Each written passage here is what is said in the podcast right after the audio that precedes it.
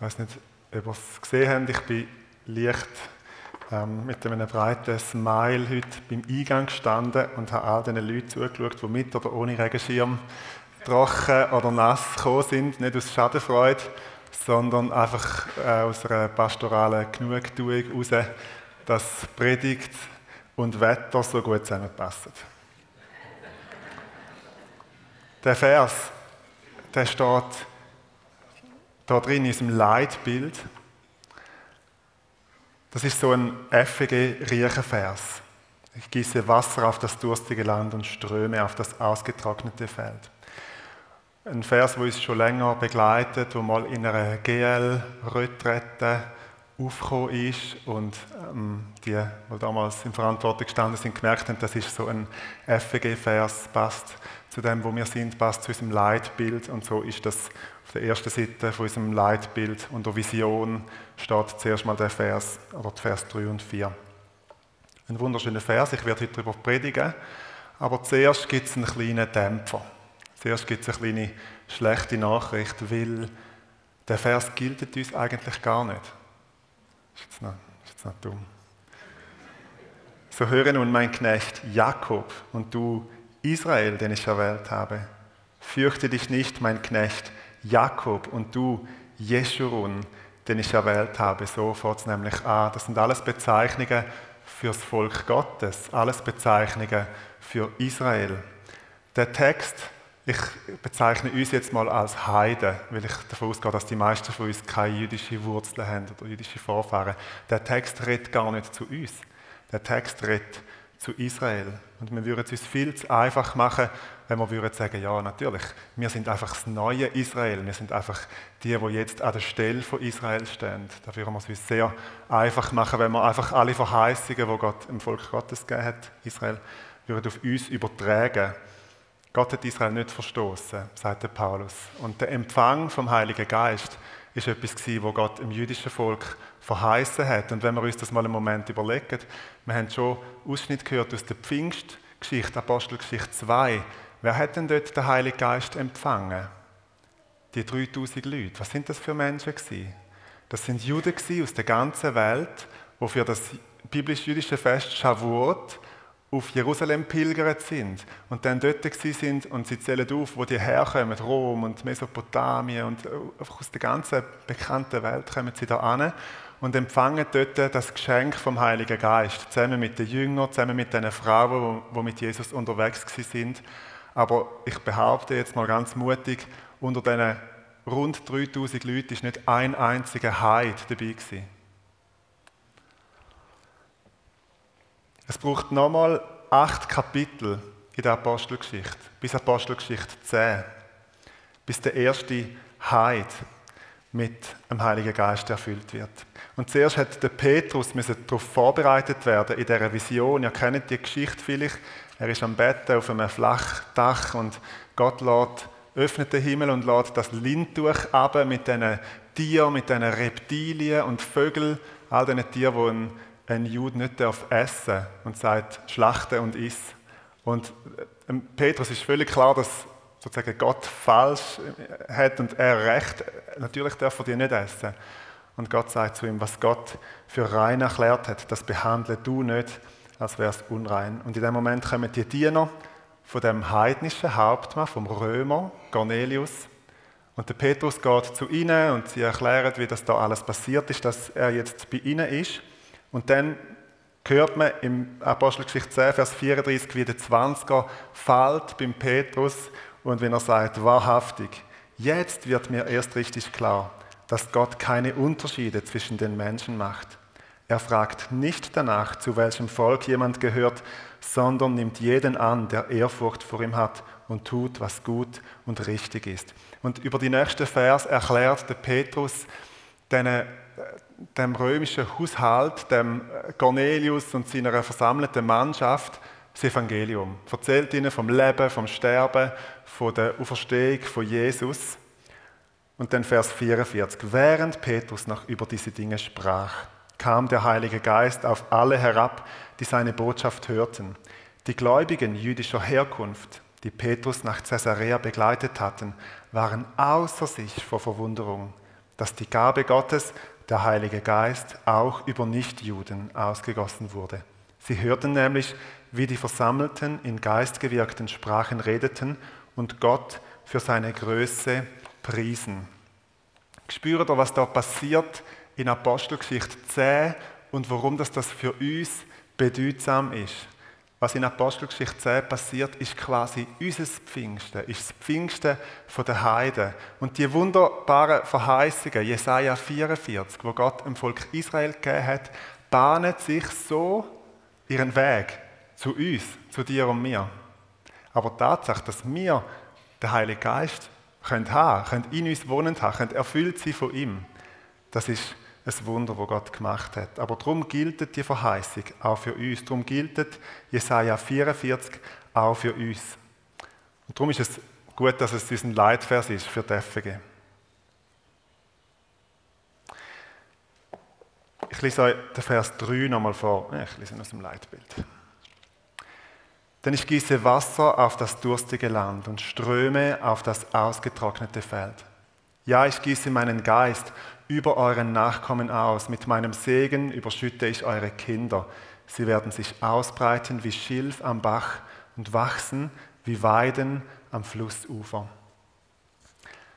Wir haben hier einen Vergleich, der in der Bibel ganz bekannt ist, nämlich der Vergleich zwischen Wasser und dem Heiligen Geist. Also wie Wasser ausgossen wird aufs teure Land, so wird der Heilige Geist ausgossen auf deine Nachkommen, auf deine Kinder.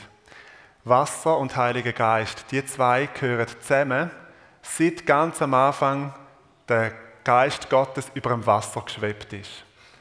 Und dann haben wir die, das Ereignis, wo Jesus tauft wird vom Johannes im Wasser und er kommt rauf und der Himmel geht auf und der Heilige Geist kommt ab wie eine Taube, schwebt auf ihn ab.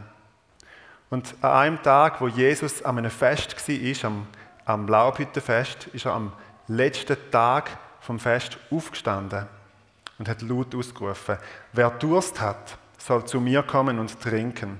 Wenn jemand an mich glaubt, werden aus seinem Innern, wie es in der Schrift heißt, Ströme von lebendigem Wasser fließen.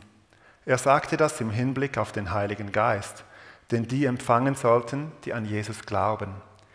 Der Geist war zu jenem Zeitpunkt noch nicht gekommen, weil Jesus noch nicht in seiner Herrlichkeit offenbart worden war. Also der Heilige Geist ist erfrischend, er ist belebend, er ist lebensspendend, er ist fließend, er ist durststillend wie Wasser.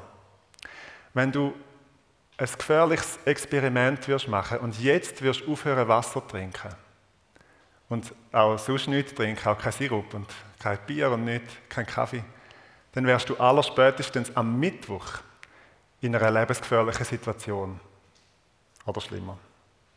Und genauso lebensnotwendig ist der Heilige Geist für uns Christen.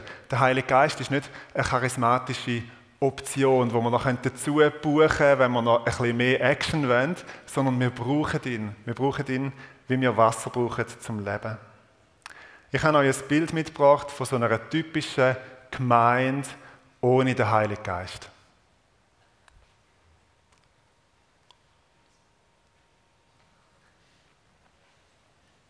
Sie ist trocken, sie ist leblos, sie ist extrem ungemütlich und sie ist langweilig. Sie hat kein Leben in sich, nichts, wo Nahrung gibt und nichts, wo der Durst stillt. Und die einzigen Pflanzen, die wachsen, sind vielleicht da und dort so ein magerer Kaktus. Nimm den Heiligen Geist aus einer Gemeinde raus und du kannst die ganze Gemeinde zumachen. Der Letzte löscht das Licht, lässt die Rolle da ab. Es gibt nichts mehr zu sehen, es gibt nichts mehr zu hören in dieser Gemeinde. Niemand muss mehr kommen. Und der Heilige Geist kann durch nichts ersetzt werden. Nicht durch die beste Strategie, nicht durch den motiviertesten Mitarbeiterstab kann der Heilige Geist ersetzt werden. Genauso wenig wie das beste Saatkorn, der stärkste Traktor, könnte das Wasser ersetzen. Und obwohl der Regen vom Heiligen Geist unverfügbar ist, wir haben nicht irgendwo im Pastorenbüro einen Knopf, wo wir das regeln können, das Wirken vom Heiligen Geist können regulieren oder eine Fernbedienung oder so etwas. Aber trotzdem haben wir die Verheißungen und das Wissen darum, dass der Heilige Geist uns gegeben ist. da in Jesaja 44 oder in Joel 3, wo es heißt, ich werde meinen Geist ausgüssen über alles Fleisch, über alle Menschen. Oder die Verheißungen von Jesus, dass ein Tröster kommen wird, der Geist von der Wahrheit. Wenn du ein Kind von Gott bist, dann hast du den Heiligen Geist empfangen. In Römer 8 heißt es, alle die, die vom Geist Gottes getrieben sind, geführt sind, das sind Kind von Gott. Und dann wird es darum gehen, zum von ihm erfüllt werden, erfrischt werden, gestärkt werden, so wie es der Daniel auch erzählt hat. Aber genauso wie wir beim Regen nicht einfach die eine kurze Sturzflut brauchen, wo so einmal im Jahr alles wegschwemmt und dann ist wieder Trockenheit, genauso ist es auch mit dem Heiligen Geist. Wir brauchen, dass die Quelle, Johannes 7, wie es Jesus gesagt hat, dass die Quelle in uns sprudelt, dass sie nicht verstopft ist, sondern dass sie sprudelt, dass sie auch rausgeht zu anderen Menschen, dass er unser Leben erfüllt. Und wichtig ist, dass man den Heiligen Geist und sein Wirken nicht betrüben, dass man ihn nicht dämpfen. Eine Gemeinde, wo der Heilige Geist abgehökelt hat und sein Wirken nicht mehr braucht, weil sie selber auf ihren eigenen Beistehen, die hat das Problem. Oder zu sagen, nein, der Heilige Geist, der macht unseren Acker immer so nass. Der, bringt, der macht alles zu einer Schlammpfütze, der wirbelt Sachen auf, wir haben es lieber kontrollierbar, wir haben es lieber schön trocken zwar, aber es ist genauso, wie wir es planen können, wie wir es machen können. Das wäre so schade. Weil so viel Leben und so viel Frucht würde verloren gehen.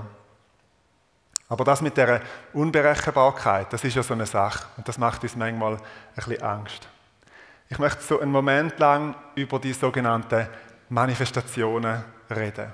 Also wenn Menschen, wenn, man betet für dass jemand mit dem Heiligen Geist erfüllt wird und die Person fährt an, zum Beispiel in Sprache beten, oder sie fährt an zittern, oder sie geht um. Ihr habt vielleicht auch schon von dem gehört oder das selber schon gesehen. Und die große Frage, die uns natürlich beschäftigt in dem Zusammenhang, kommt das jetzt von oben, von Gott und seinen Engeln, vom Heiligen Geist, oder kommt es von unten? Kommt es vom Teufel und seinen Dämonen? Bei uns in der FG passiert das ja jetzt nicht jede Woche, zumindest nicht seit ich da bin. Ich weiß nicht, wie es vorher war.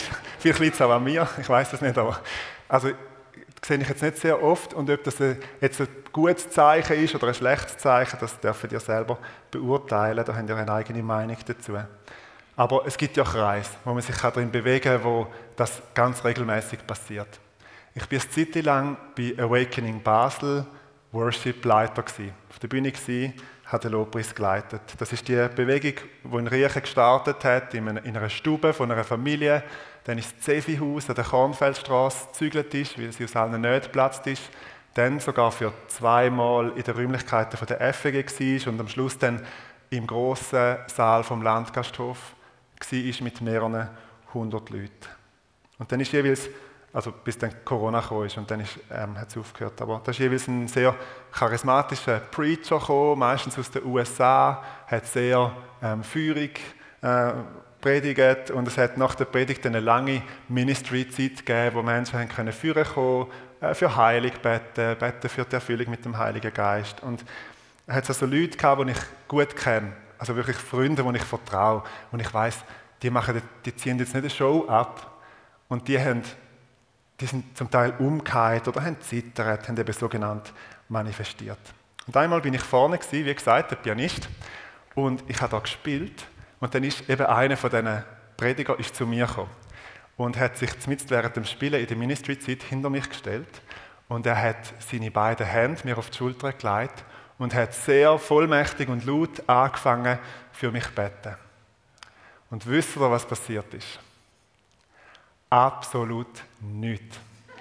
Es ist überhaupt nichts passiert. Und so geht mir das immer.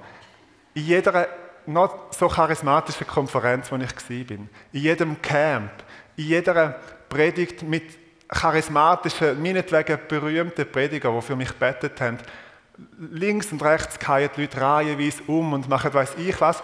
Mir nichts. Ich habe, also nicht, nicht mein kleiner Zeche hat angefangen zu zittern, nichts, keine, keine Bewegung.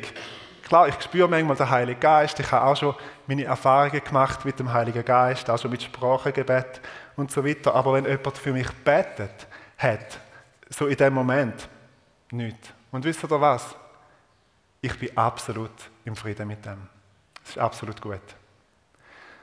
Und ich bin zu dem Schluss gekommen, dass es in dem Acker von Gott, auf dem Feld von Gott, wo er gern bewässert, einfach verschiedene Pflanzen wachsen.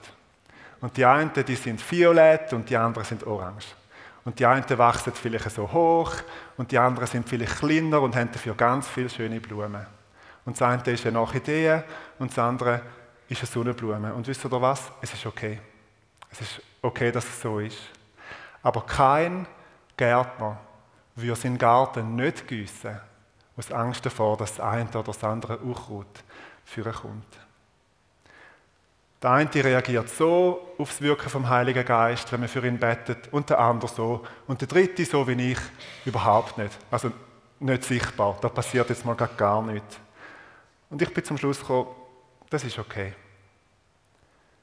Aber der Heilige Geist nicht wirken lassen, aus der Angst, dass etwas könnte Schlimmes passieren, dass etwas Komisches könnte passieren, ich glaube, das ist für eine Gemeinde nicht hilfreich. Ich rede ja nicht vom, davon, dass Chaos sollte ausbrechen oder so etwas. Gott hat auch seine Ordnungen. Das lesen wir im 1. Korinther 14 auch, wo es um Geistesgaben geht. Da, da darf alles in einer gesunden Ordnung abgehen. Es geht nicht darum, dass eine Unordnung ausbricht. Gott ist nämlich nicht ein Gott von der Unordnung, sondern vom Frieden. Und wenn wir ehrlich sind, dann ist die Frage, ob jetzt jemand sogenannt manifestiert, ob er jetzt nach vorne oder nach hinten oder nach links oder rechts umgeht oder eben gar nicht, ist vielleicht gar nicht die allerwichtigste Frage. Wichtig ist eher, was passiert, wenn die Person wieder aufsteht. Was passiert mit einem Leben, wo der Heilige Geist darf wirken, wenn der Heilige Geist Raum einnimmt, dass die Frucht vom Geist, Liebe, Freude, Friede, Geduld, Freundlichkeit, Güte, Treue, Sanftmut, Selbstbeherrschung, dass das in uns wächst, dass das in uns Raum einnimmt, Raum gewinnt. Und ich möchte euch vorschlagen, dass wir in der FG wie eine große Freiheit haben für das und eine große Vielfalt auch dürfen zulassen. Und dass, wenn vielleicht jemand mal ein bisschen speziell reagiert, vielleicht einfach brüllen, vielleicht einfach lachen, vielleicht nicht gerade neben dran stehen und überlegen, ist das jetzt von oben oder ist das jetzt von unten, sondern dass man darauf vertrauen, dass, dass ähm, Gott am Werk ist und dass er den Raum auch erfüllt. Und dass man einander auch, was, was auch wichtig ist oder was auch noch dazu kommt, ist, dass man dass der Heilige Geist nicht einfach für mich da ist oder nicht einfach irgendeine Show für mich abzieht, sondern was wir überkommen, sind Gaben, sind Geschenke, die wir dürfen füreinander nutzen, zueinander aufbauen, auferbauen. Und das Allerwichtigste ist, dass Jesus verherrlicht wird. Weil der Heilige Geist zieht nie eine Show für sich selber ab. Sein, sein Zeigefinger sozusagen zeigt immer auf Jesus.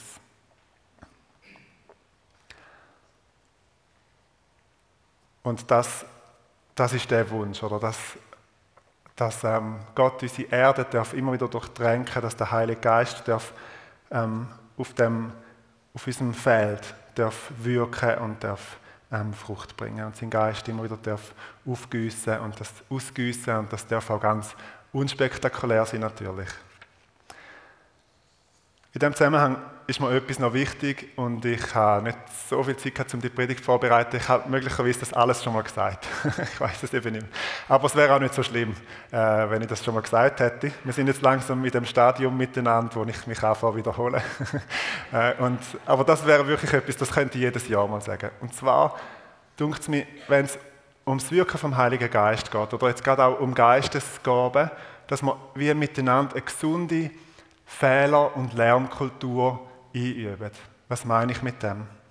Manchmal haben wir jemandem gegenüber, der versucht, auf Gott zu hören und etwas weiterzugeben, den Anspruch, dass es 100% treffergenau muss sein, 100% akkurat und wenn nicht, dann ist es von unten, dann ist es vom Teufel. Und ich glaube, wenn wir das machen, dann kultivieren wir wie eine Kultur vom Misstrauen und nicht eine Kultur, wo Menschen aufblühen können. Und ich möchte dafür werben, dass wir einander Raum geben, dass wir in diesen Gaben dürfen wachsen. Das bedeutet auch, dass wenn jemand einen Eindruck hat und der weitergibt, dass er bei sich bleibt. Also dass er nicht kommt mit «der Herr hat gesagt», sondern mit «ich habe den Eindruck, dass», im Wissen darum, dass meine Erkenntnis Stückwerk ist. Das mag stimmen, das mag vielleicht zur Hälfte stimmen und manchmal ist es auch voll daneben gewesen. Oder dass man vielleicht am Anfang von seiner prophetischen Reise, wenn man die Sachen ausprobiert, noch nicht gerade mit der ganz grossen Bußprophetie kommt. Sondern dass man vielleicht eine Ermutigung bringt aus dem Wort Gottes. Wenn Gott dir einen Vers aufs Herz legt, du den weitergibst als Eindruck, da kann eigentlich nicht viel schief gehen, würde ich jetzt mal sagen. Und der, der dann das Wort überkommt, der das empfängt vom anderen, der darf das mit als mündiger Hörer nehmen. Prüft alles und das Gute behalten. Das heißt auch, Schlechte werfen ihr über Bord. Stell dir mal vor, du wirst ein Instrument lernen. Überleg dir mal ein Instrument, einfach, einfach eins. Und jetzt stell dir vor, du wirst es mit der Vorgabe lernen, dass du so lange darfst spielen, bis du einen falschen Ton machst. Und dann dürftest du es für den Rest von deinem Leben nicht mehr spielen. Also alle die, die jetzt Geige oder Cello ähm, gewählt haben, die haben jetzt ein Problem. Wenn du Triangel hast, ist es vielleicht noch ein bisschen einfacher. Aber es ist unmöglich. Schon nur unter dem Druck von, es muss alles richtig sein, ein Instrument zu lernen. Jeder, der, ein Instrument gelernt hat, weiß, Lernen heißt eigentlich Fehler machen. Ich meine, jeder, der schon mal einem Kind beim Lernen laufen zugeschaut hat, weiß, Lernen besteht aus einer Anreihung von Fehlern und man wird immer besser drin. Aber der Fehler oder der Druck sollten wir uns nicht aufsetzen, wenn es darum geht, ähm, die Gabe vom Heiligen Geist kennenzulernen. Wenn unsere Kultur leben, wo Fehler machen erlaubt ist und wo wir können miteinander füreinander sein und wo wir das wir können einüben können. Ich möchte euch zum Schluss ähm, gerne einen Eindruck, einen prophetischen Eindruck mit euch teilen, wo eine Frau hatte, so ein bisschen aus dem weiteren Umfeld von der FEG, wo sie vor ein paar Wochen mit dem Ältestenrat geteilt hat. Und sie hat es auf äh, Baseldeutsch formuliert, aber ich tue es auch in meinem Ostschweizer Dialekt ähm, vorlesen, um mich nicht allzu heftig abzulenken. Letzte habe ich eine Bibelstelle bekommen, wo ich den Eindruck hatte, ich sollte sie mit dir teilen. Und zwar mit dem Martin. Und der Martin hat sie dann mit uns geteilt im Ältestenrat. Und zwar ist das Jesaja 44, Verse 1 bis 5. Ich finde, es ist eine mega starke Botschaft. Er wird seinen Geist über den Samen ausgüssen und Sinn sagen über deine Sprössling.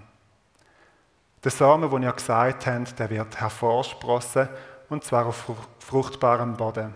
Wie es in Matthäus 13, Vers 8 heißt, einiges jedoch fiel auf guten Boden und brachte Frucht, zum Teil hundertfach, zum Teil sechzigfach, zum Teil dreißigfach. Der Samen ist auf fruchtbare Bodenkeit.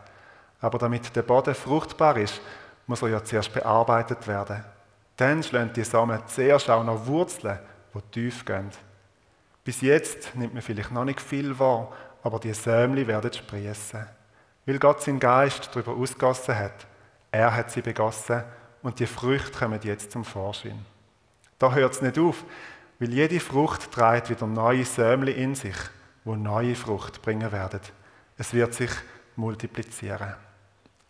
So wie der Eindruck von dieser Frau. Ich weiß nicht, ob sie auf dem Schirm hat, dass Jesaja 44 ein Leitvers ist oder nicht, aber was mich begeistert an dem, was sie äh, uns weitergegeben hat, ist der Gedanke, so vieles blüht ja schon, so vieles lebt ja schon in dieser Gemeinde. niemand, der länger da ist, kann das verleugnen. Das ist absolut klar.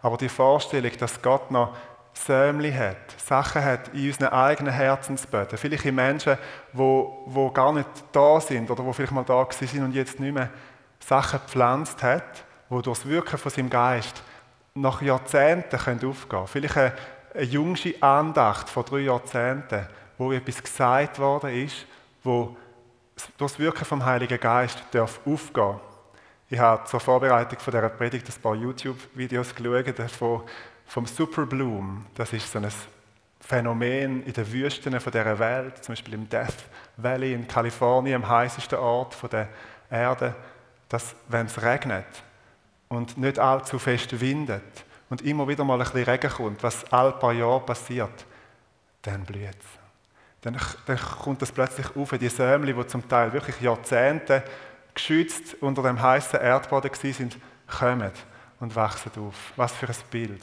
was für eine Verheißung und was für ein Vers in Jesaja 44. Und das ist der Wunsch. Eben, es lebt schon ganz viel und es gibt noch Potenzial, es gibt noch Leben, wo wir uns wünschen, dass das hervorsprießt, dass der Heilige Geist das bewässert, damit es leben, damit wir immer mehr die Kille sind, wo Menschen aufblühen. Ich möchte gerne beten.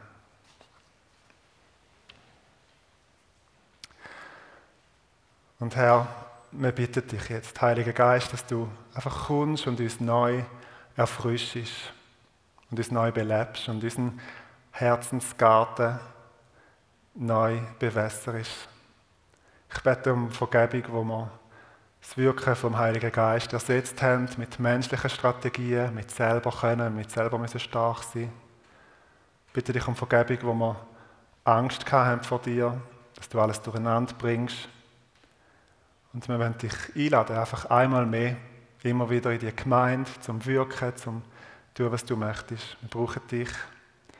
Wir wollen leben in dieser konstanten Abhängigkeit von dir. Wir wollen mit dir zusammen aufblühen. Amen. Wir steigen jetzt in eine Worship-Zeit und wir wollen uns in dieser Zeit, wir wollen uns auch Zeit nehmen, um für euch zu beten. Jeder von euch, der das möchte, darf gern für sich beten lassen, für eine neue Erfrischung, für eine neue Erfüllung mit dem Heiligen Geist. Das Gebetsministry-Team wird hinein sein und wir werden auch vom Ältestenrat, wir drei, die da sind, werden auch hinein sein und wollen gern für euch beten. Wir dürfen auch sonst mit einem Anliegen hinterkommen, beten wir auch gern für euch. Aber wenn ihr merkt, das wäre jetzt etwas, einfach so eine neue Erfüllung, eine neue Erfrischung, ein Gebet, ähm, dann dürfen ihr gerne hinterkommen. Das sind jetzt nicht wenn du aufstehst und hinterher gehst, dann bist du nicht der Problemchrist, das bist du sowieso nie, wenn du Gebetsministry in Anspruch nimmst, sondern ganz ein normaler Christ, der froh ist um Gebet. Und wir machen das sehr unaufgeregt, das heißt, wir schupfen euch nicht um, das haben wir beschlossen. ähm, aber wir, wir wollen trotzdem Großes erwarten, einfach weil, weil Gott Gott ist. Und wir wollen erwarten, dass sein Wirken ja, Spuren hinterlässt in unserem Leben. Dass es trieft von seinem Sagen. Wir wollen erwarten, dass innere Trockenheiten, dass innere Wüstenzeiten, dass das ausgefüllt wird und belebt wird. Das brauchen wir alle immer wieder. Und heute Morgen haben wir äh, die Möglichkeit, zum speziell auch für das Betten das in Anspruch zu nehmen. Und zusammen beten wir Gott an, zusammen beten wir auch mit Liedern ums Wirken vom Heiligen Geist.